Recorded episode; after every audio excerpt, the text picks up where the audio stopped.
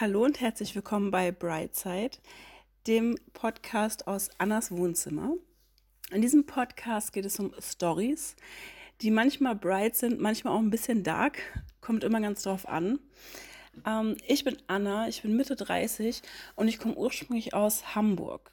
Da wir aber nicht in einem Vorstellungsgespräch sind, muss ich euch eigentlich gar nicht mehr über mich erzählen. Es geht nämlich um die Geschichten. Und die Geschichten, die ich euch erzähle, ich verändere in den Geschichten die Namen oft, die Zeitachse und auch die Orte. Einfach, weil sie nicht relevant für euch sind. Aber es sind trotzdem wahre Geschichten. Ähm, und meine erste Geschichte ist die, wie ich als Au pair nach London gegangen bin. Ich bin, als ich 18 oder 19 war, alleine, ohne Geld und ohne besonders gute Englischsprachkenntnisse nach London gegangen Warum? Einfach, weil ich die Welt sehen wollte. Und warum als Au pair? Weil ich keine Kohle hatte und dachte, cool, als Au pair wird man wöchentlich bezahlt. Also, einmal zurückgespult. Ich war also 18, 19, so um den Dreh. Ich hatte ähm, eine Wohnung in Hamburg. Ich bin sehr früh ausgezogen. Warum erzähle ich euch auf jeden Fall in einer anderen Story. Ähm, und hatte eben die Wohnung und ich bin noch zur Schule gegangen. Ähm, und ich habe nebenbei noch gearbeitet. Ich habe aber trotzdem relativ doll gestruggelt. Ich wurde nicht von meinen Eltern unterstützt. Ähm, ich musste ja meine Miete zahlen. Ich hatte einen Hund, kleinen Shih Tzu damals. Und man hat halt so seine Rechnung und sein Leben, was man finanzieren muss, was halt hart ist, wenn man jung ist, keine Unterstützung hat und ein troubleder Teenager war, der jetzt in seiner ersten Wohnung sitzt und ziemlich viele Sachen weiß, die man vielleicht sonst mit 18 nicht weiß, aber Sachen, die wichtig sind, nicht weiß. Ähm, ich bin nie viel gereist. Ich bin, bevor ich das erste Mal nach London geflogen bin, noch nie geflogen. Ich war schon mal in London, aber mit dem Auto und der Fähre. Und da habe ich mich eigentlich in London verliebt, weil ich den Vibe mochte und weil es was ganz anderes war als Hamburg. Und vor allem war es größer, cooler und anders. Und ihr denkt euch bestimmt, hey, Hamburg, Riesenstadt, Metropole. Ja, aber ich bin außerhalb von Hamburg ausgewachsen. Das heißt, es hat noch zu Hamburg gehört, aber das war nicht in der City. Es war echt weit in die City. Ich brauchte selbst zur Schule super lange. Also war es eigentlich wie ein kleines Dorf. Ich hatte nie so richtig das Hamburg-Feeling. Bis ich meine Wohnung hatte, die war ein bisschen zentraler, aber ich wollte trotzdem mehr. Ich wollte mehr, das hat mir nicht gereicht. Ich wollte die Welt sehen, ich wäre am liebsten gereist, ich wäre am liebsten nach Amerika, nach Australien, keine Ahnung. Ich habe auch immer gespart. Also ich habe ähm, das Geld, was ich nicht brauchte, ich habe natürlich für den super Minus, Minus, Minus Mindestlohn gearbeitet und habe auch nicht viel Trinkgeld bekommen, weil die Besitzer das damals in dem Restaurant mal behalten haben. Aber ich habe das gespart, was ich konnte. Das heißt, was ich nicht für Miete, Essen, Hund, Strom ausgeben musste, habe ich gespart. Gespart hieß damals, ich hatte 200, 300 Euro. War für mich total viel. Und ich dachte, also mir war natürlich schon bewusst, dass ich damit nicht drei Jahre in Amerika leben kann, aber ich dachte, das reicht auf jeden Fall für einen Hinflug. Und wenn ich nur Geld für einen Hinflug habe, dann muss ich mir überlegen, dass ich quasi eine sofortige Unterkunft und eben auch eine Arbeit hatte. Ich konnte aber nur kellnern, ähm, weil ich sonst noch überhaupt keine Berufserfahrung. Ich hatte schon mal auf Kinder aufgepasst oder auf Tiere und dachte mir so, hm, Kinder, ich habe schon mal auf Kinder aufgepasst. Ich gehe einfach als Au pair. Das war damals, ich meine, das ist ungefähr 15 Jahre her. Man muss sagen, dass es damals tatsächlich sehr, sehr, sehr beliebt war. Also viele, die die Schule beendet haben, die sind als Au pair irgendwo hingegangen. Also richtig viele Freunde, die ich kannte. Und ich habe damals in London unglaublich viele Au pairs kennengelernt. Also 80 Prozent meiner Freunde in der Au-pair-Zeit waren auch Au pairs. Das haben sehr viele Leute gemacht. Das war eine ähm, coole, schnelle und lebensbereichernde Lösung, irgendwo hinzugehen, ohne einen extrem großen Aufwand. Andere haben natürlich nicht ihre Wohnung aufgegeben, die haben noch zu Hause gelebt oder haben vielleicht ihre Wohnung untervermietet, das ging bei mir leider nicht. Ich habe mir dann überlegt, okay, wie finde ich überhaupt was? Und habe eine, ähm, so eine Pair-Agency angerufen. Das war aber leider super teuer und ich hatte ja nicht so viel Geld. Ähm, dann denkt ihr bestimmt so, hey, okay, hättest du dir noch einen Job suchen können, aber ich habe ja, bin ja noch zur Schule gegangen. Das heißt, ich konnte, habe immer direkt nach der Schule gearbeitet für den Mindestlohn. Das heißt, da blieb halt einfach nicht viel übrig. Ist auch egal, spielt keine Rolle. Auf jeden Fall, das war zu teuer. Dann dachte ich, okay, ich suche auf eigene Achse. Habe ich auch gemacht und dann habe ich, ähm, ich glaube, das hieß damals aupairworld.com und da habe ich eine Familie gefunden. Die Familie kam aus Brasilien und wollte gerade selbst nach London auswandern. Und dachte ich mir, cool, da kann ich ja total zu relaten. Nicht, weil ich aus Brasilien komme, sondern weil ich ja auch irgendwie auswandern wollte. Für mich war diese Au-pair-Sache auswandern. Ich weiß, für andere war es nur für drei, sechs oder zwölf Monate irgendwo hingehen und dann wieder nach Hause ins gemütliche Kinderzimmer.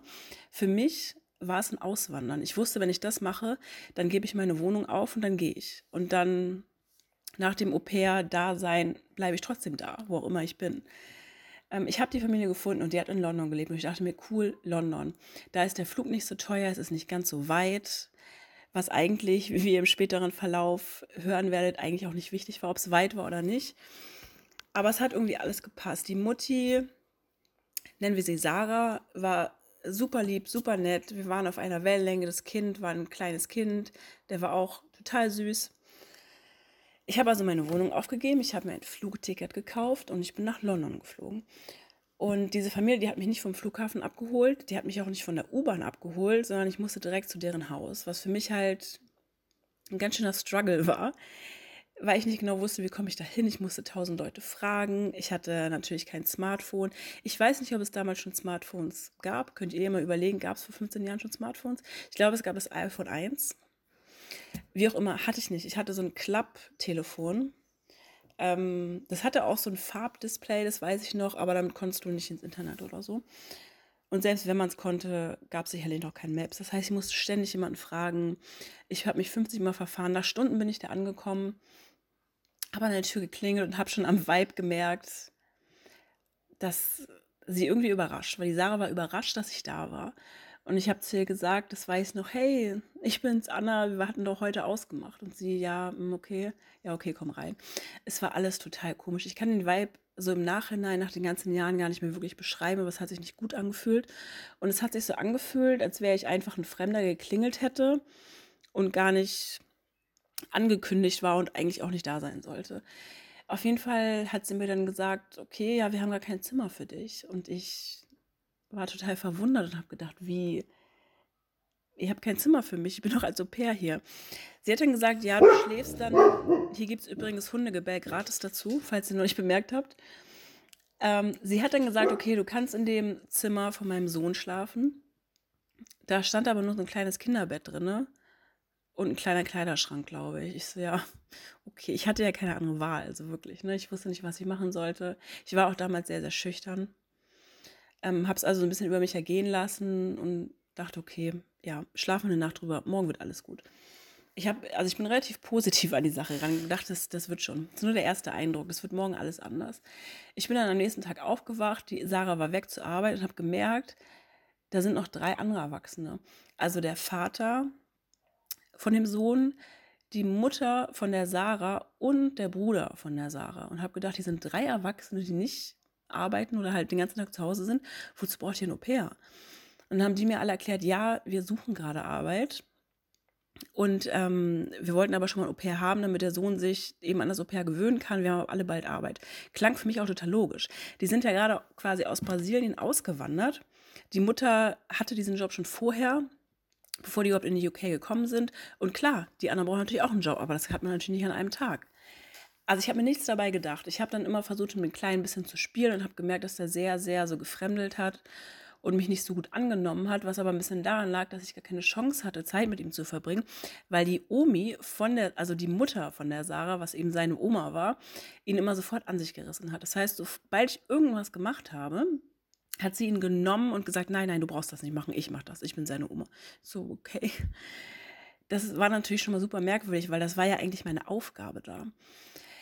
Ähm, und dadurch, dass, dass ich halt da gar keine Aufgabe hatte und mich sehr unwohl da gefühlt habe und auch ja nicht mehr so viel Geld hatte, wie vorhin schon beschrieben, ich hatte relativ wenig Erspartes, musste den Flug zahlen, hatte also wirklich vielleicht noch 50 Pfund.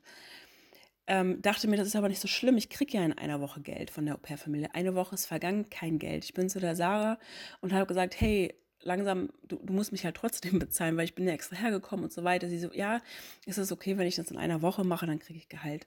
Das klang für mich auch logisch, ja.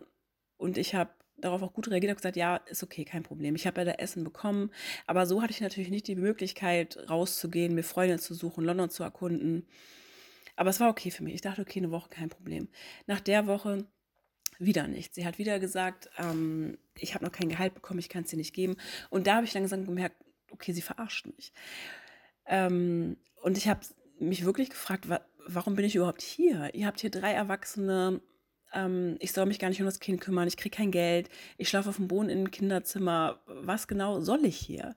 Und ich glaube wirklich, dass die Intention von der Sarah vielleicht vom Grundprinzip so gar nicht böse war. Ich glaube, sie hat wirklich gedacht, sie arbeitet den ganzen Tag, die anderen drei Erwachsenen kriegen einen Job, wer soll sich um das Kind kümmern? Au pair ist günstiger als, ähm, als Kindergarten. Das ist tatsächlich so. Also gerade damals hat man im Schnitt zwischen 40 und 60 Pfund die Woche bekommen für vier bis fünf Stunden ähm, Aufpassen am Tag. Es ist halt kein ganzer Tag, sondern ein halber Tag, aber es ist wesentlich günstiger damals gewesen als einen richtigen Childminder, eine Nanny. Nanny ist teuer, ich habe ja später auch als Nanny gearbeitet. Ähm, also es ist billig. Und ich glaube schon, dass ihre, ihre Gedanke, ihr Gedanke dabei einfach war, dass es günstig ist, dass sie jemanden hat, der auf das Kind aufpasst der auch immer da ist, falls irgendwas ist. Aber die anderen waren halt eben auch nicht so einverstanden. Der Bruder, der Vater, die Oma, erst recht nicht, die hat mich wirklich gehasst. Und ich weiß, dass es neben dem Haus, da gab es einen großen Park, aber es war eine sehr, sehr runtergekommene Gegend. Und der Park war wirklich ungelogen voller Hundescheiße. Also egal, wo man hingetreten ist, alles war voller Hundescheiße. Und dementsprechend hat es auch gerochen in diesem Park. Ich bin aber trotzdem jeden Tag eine Stunde spazieren gegangen, habe mir überlegt, was mache ich weiter, ähm, was kann ich halt tun, damit es irgendwie, bleibe ich hier bei der Familie oder versuche ich mir eine andere zu suchen. Wie auch immer, ich hatte damals einen Blog, den hatte ich sehr lange. Also einige Jahre habe ich diesen Blog regelmäßig geschrieben. Ähm, das war sogar so eine Zeit, wo Bloggen noch gar nicht in war. Aber ich habe schon immer gerne geschrieben und habe da eben so meine Erlebnisse aufgeschrieben. Und das war auch schon immer ein bisschen fiktiv. Also immer, wenn ich was geschrieben habe, auf Blogs ähm, oder für sonstige Sachen, war das immer ein bisschen fiktiv. Das sehe ich auch oft, wenn ich bei Facebook ganz weit runter scrolle. Früher hat man ja noch einen Status geschrieben, total oft. Und da habe ich auch ganz oft Geschichten geschrieben, die einfach fiktiv waren. Und Leute schreiben dann runtergeschrieben, hey, geht's dir nicht gut? Oder was ist das? Oder wer ist das?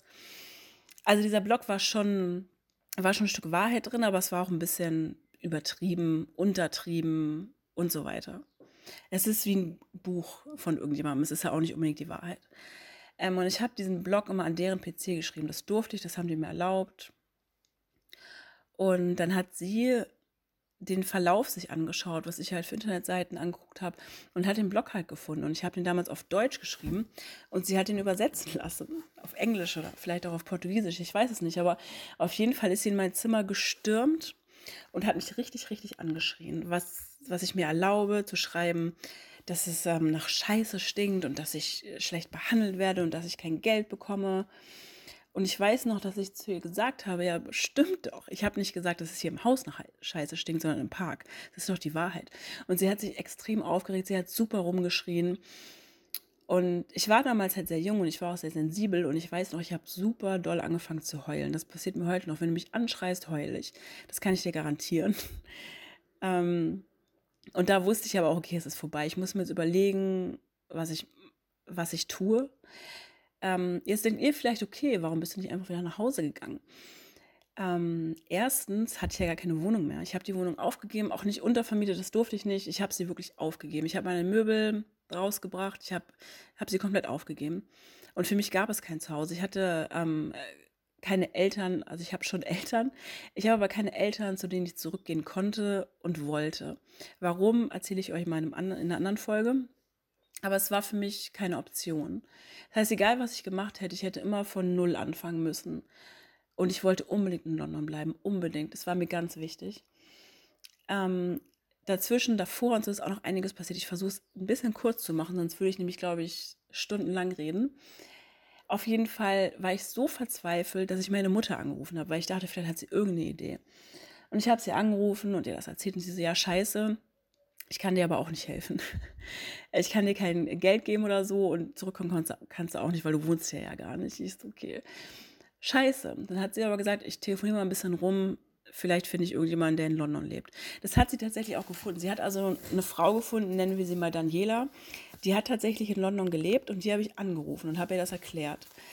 Und die war sehr forsch und sehr hart, aber hat auch so ein bisschen gesagt, ja, okay, es ist halt aber auch nicht mein Problem. Du hast dich in die Situation gebracht, musst du halt selber wieder rauskommen. Ich so, ja, okay.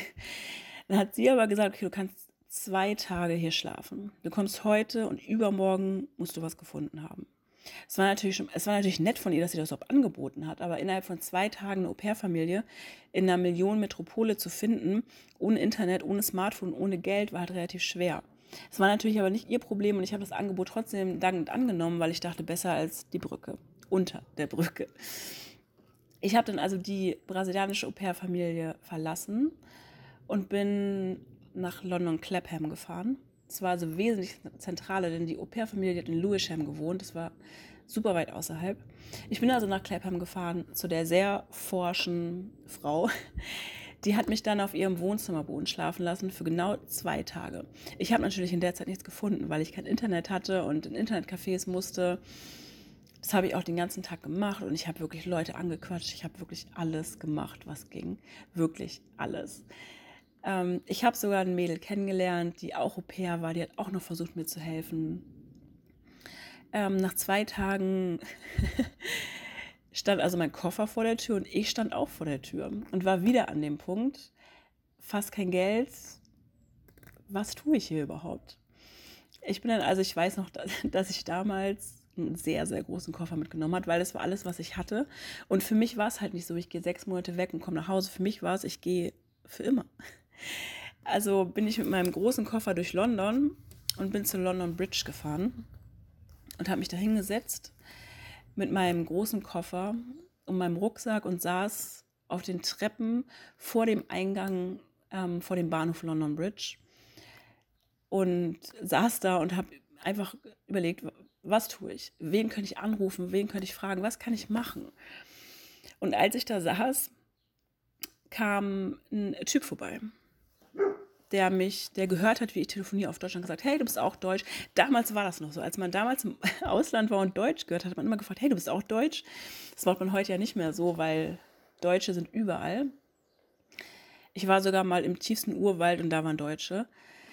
Auf jeden Fall hat er gefragt, hey, du bist auch Deutsch, bist du aus Deutschland? Ich so, ja, ich bin aus Deutschland. Also, hey, ich bin Stefan, ähm, ich kenne hier auch noch nicht so viele Leute, hast du, wo, wo willst du gerade hin mit dem Koffer und so. Und dann ist es aus mir rausgesprudelt. Ich habe ihm alles erzählt. von der Au-pair-Familie, von der Frau, ähm, wo ich, der Daniela, wo ich zwei Tage geschlafen habe, dass ich nicht weiß, was ich machen soll. Ich habe ihm wirklich alles, alles erzählt. Ich weiß natürlich nicht, ob er das hören wollte, aber ich, ich, ich wusste nicht, was ich tun sollte. Ähm, auf jeden Fall hat er gesagt, hey, ich bin für drei Wochen auf Geschäftsreise. Ich gebe dir meinen Schlüssel, ich wohne hier um die Ecke. Du kannst die drei Wochen in meiner Wohnung leben. Und ich so, what? Echt? Also, ich mache wieder hier fast forward. Ähm, ich durfte also drei Wochen ähm, in dieser Wohnung leben, bei dem Stefan hieß er. Er hat mir seine Wohnung anvertraut, obwohl er mich gar nicht kannte. Ich hatte keine Kohle mehr, auch nichts mehr zu essen. Und in dem Haus oder in der Wohnung war auch nichts zu essen weil er natürlich darauf sich vorbereitet hat, drei Monate, äh, drei Wochen, nicht drei Monate, ähm, auf Geschäftsreise zu sein. Das heißt, da war nichts außer Butter im Kühlschrank. Und es klingt echt eklig, aber ich habe irgendwann angefangen, die Butter zu essen, weil ich so einen Hunger hatte und halt kein Geld mehr. Aber das war mir scheißegal, weil ich hatte einen Platz mit Internet, wo ich eine neue Au-pair-Familie suchen kann. Und das habe ich auch. Ich habe also gesucht, gesucht, gesucht, bin überall rumgefahren, rumgelaufen, habe jeden angesprochen, habe ähm, aupairworld.com richtig hart durchforstet und habe eine Familie gefunden mit der äh, Mary, der Mutter. Und die Familie hat in Hampstead gewohnt. Falls ihr London kennt, es ist eigentlich eine Gegend, wo Touristen sich eher nicht hin ähm, verirren. Ich weiß nicht, ob sie sich inzwischen heute dort verirren. Früher war es nicht so. Es ist eine sehr reiche Gegend, wohnen viele Ärzte, viele Politiker. Ähm, ich bin hingefahren und war natürlich erstmal so, wow, was ist das denn hier? Krass. Es ist jetzt nicht so mega krasse Villen, aber es waren große Häuser, eine schöne Gegend. Ich habe mich von Anfang an sehr, sehr, sehr gut mit dieser Familie verstanden. Die hatten einen Sohn, der schon relativ alt war und der eigentlich nicht wirklich einen Babysitter brauchte, sondern einfach jemanden, mit dem er was machen kann.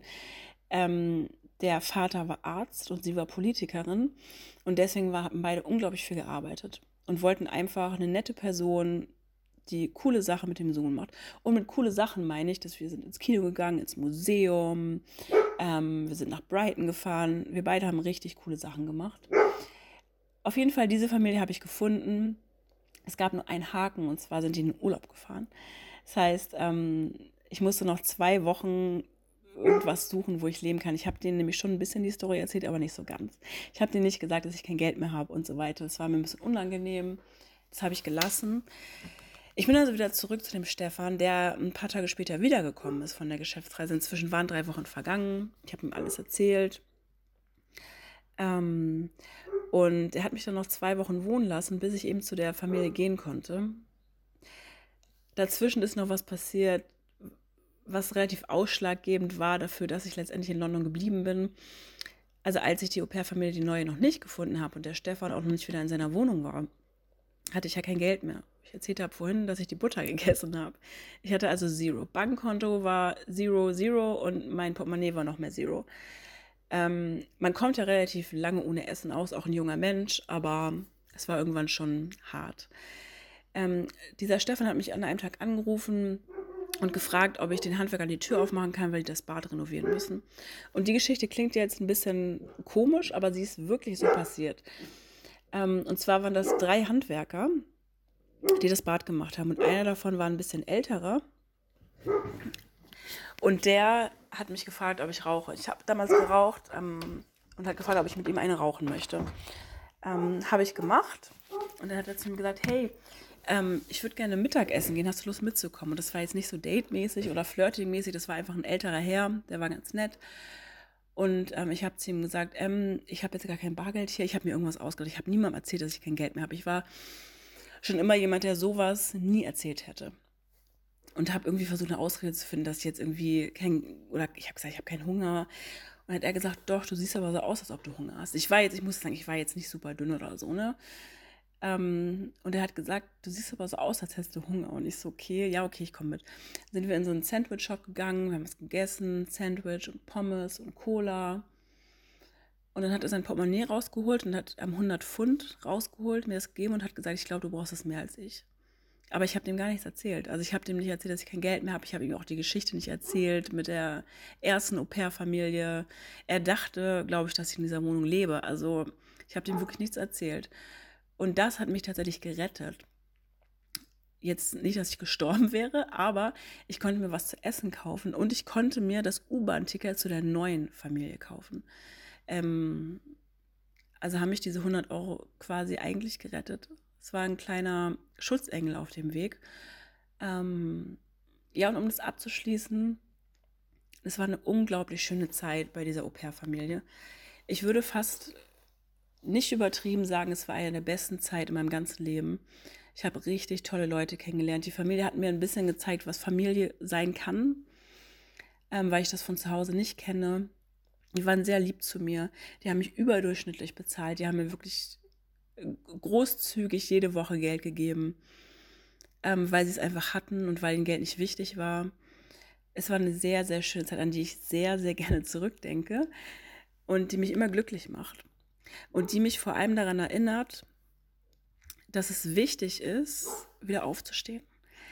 Das heißt, wenn man fällt und wir fallen alle und wir hatten alle Schicksalsschläge und ich glaube, niemand kann sagen, dass alles perfekt war, ähm, dass man, dass es sich lohnt, wieder aufzustehen und dass es sich lohnt, weiterzumachen und dass irgendwie und irgendwann immer was Gutes dabei rauskommt. Also vielleicht hat euch die Geschichte gefallen, vielleicht hat sie euch ein bisschen Mut gemacht, vielleicht war es ganz interessant. Äh, bis zum nächsten Mal. Ciao.